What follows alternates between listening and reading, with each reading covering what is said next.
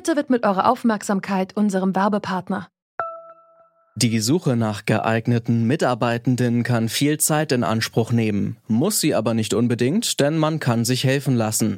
Zum Beispiel mit den Premium-Stellenanzeigen von Indeed, denn damit wird eure Stellenanzeige in der Suche sichtbarer und Bewerberinnen und Bewerber werden schneller auf euch aufmerksam. Indeed schenkt euch jetzt 75 Euro Startguthaben für eure Premium-Stellenanzeigen. Klickt dazu auf den Link in den Show Notes. Es gelten die AGB.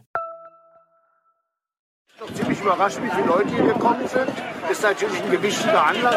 Ich bin wütend. Damit stehen Hunderttausende von Mieterinnen und Mietern äh, in der Brenne. Mich kommt jetzt eine Differenzbezahlung von über 1000 Euro zu. Ich bin wütend.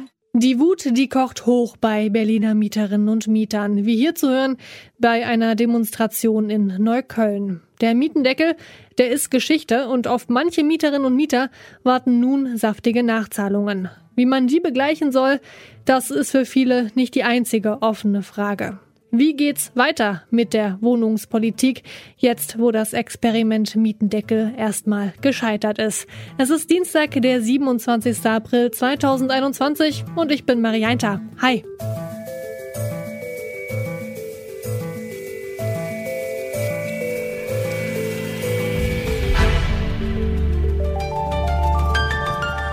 Zurück zum Thema.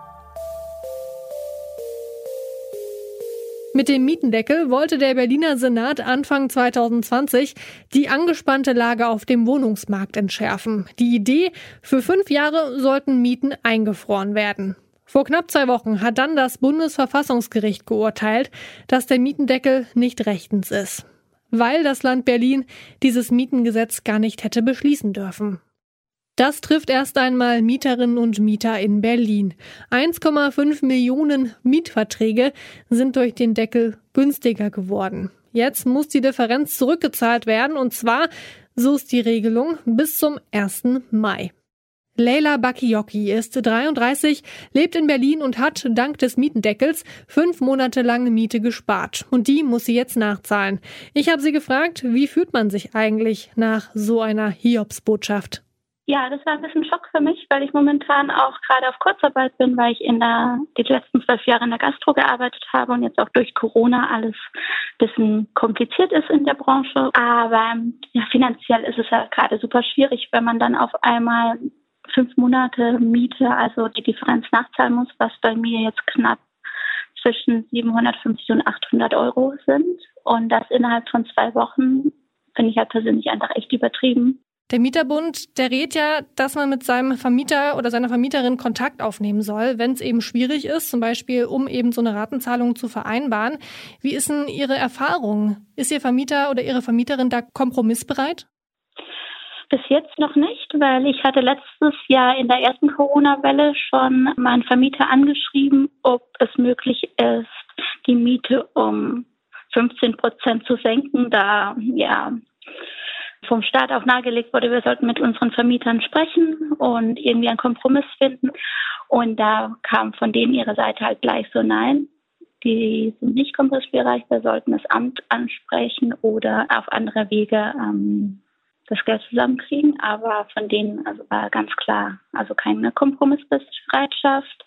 Dieses Mal habe ich jetzt noch nicht mit ihnen geredet.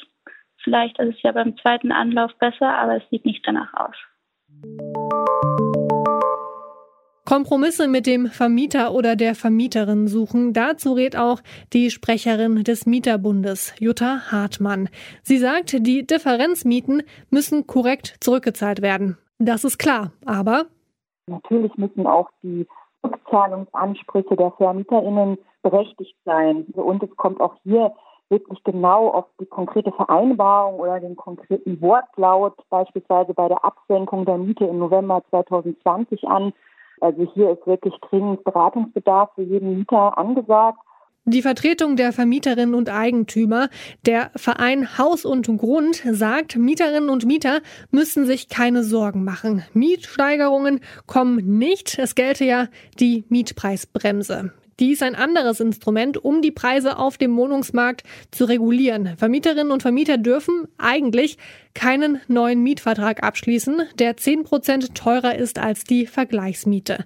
Die Betonung hierbei liegt aber auf dem Wort eigentlich. Die Mietpreisbremse hat leider viel zu viele Ausnahmen die es eben Vermietern und Vermieterinnen möglich machen, doch höhere Mietpreise zu erzielen. Hier ein Stichwort beispielsweise die umfassende Modernisierung. Die Mietpreisbremse funktioniert also nicht so richtig, wie sie soll und der Mietendeckel ist erstmal gekippt. Der Mieterbund fordert deshalb einen bundesweiten Stopp von Mieterhöhungen um dann natürlich auch dazu ähm, zu sorgen, dass wir eben wirklich auch genug bezahlbaren Wohnraum haben, die Zeit zu nutzen, diese Atempause der Mieterinnen zu nutzen, um eben wirklich zu mehr Wohnraum für alle zu kommen und nicht ständig am Bedarf vorbeizubauen. Bundesweit keine Mieterhöhung für sechs Jahre, um in Ruhe die Probleme auf dem Wohnungsmarkt zu lösen. Das fordert der Mieterbund. Viele Ökonomen sind da skeptisch, zum Beispiel auch Konstantin Cholodilin vom Deutschen Institut für Wirtschaftsforschung. Er glaubt, wichtiger sei es, in Neubau zu investieren. Ja, also das Problem hat mit Besonderheiten dieses Marktes zu tun, nämlich dass das Angebot in der kurzen Zeit äh, fixiert ist. Also man kann nicht von heute bis äh, morgen äh, die benötigte Anzahl an Wohnungen fertigstellen.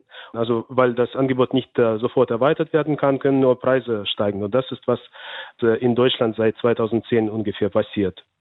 Also man muss äh, das Angebot an Wohnungen erweitern, statt die Preise zu kontrollieren. Die Forschungen auf der ganzen Welt äh, haben gezeigt, dass ähm, Mietpreiskontrolle, da, dazu gehört auch Mietpreisbremse oder Mietendeckel, die führen manchmal wirklich zu niedrigeren Preisen, aber das hat auch andere unerwünschte Nebeneffekte. Zum Beispiel das Angebot wird knapper, die Qualität der Wohnungen leidet. Da ist es nicht klar, ob diese Nebeneffekte äh, stärker als die positiven Effekte sind. Aber jetzt nur, weil mehr Wohnungen gebaut werden, heißt das ja noch lange nicht, dass die Mietpreise dadurch zwangsläufig sinken werden, oder? Gerade nicht in ja so beliebten Städten wie äh, Berlin mit sehr teuren Grundstückspreisen. Was kann man da dann tun? Also es ist wahr, dass in, in, in vielen Städten äh, Grundstücke teuer und vor allem auch schwer zu finden sind. Und deshalb wäre es äh, sehr nützlich, wenn der Staat äh, dabei behilflich sein könnte. Also das heißt, zum Beispiel die Grundstücke für niedrigere Preise geben würde oder als langfristige äh, Pacht. Also in diesem Fall könnte man den negativen Effekt der äh, teuren Grundstücken ein bisschen minimieren und äh, die Wohnungen äh, bezahlbar machen. Der Deutsche Mieterbund, der fordert jetzt zum Beispiel einen bundesweiten Mietenstopp für sechs Jahre. Gibt es wirtschaftliche Gründe, die dagegen sprechen?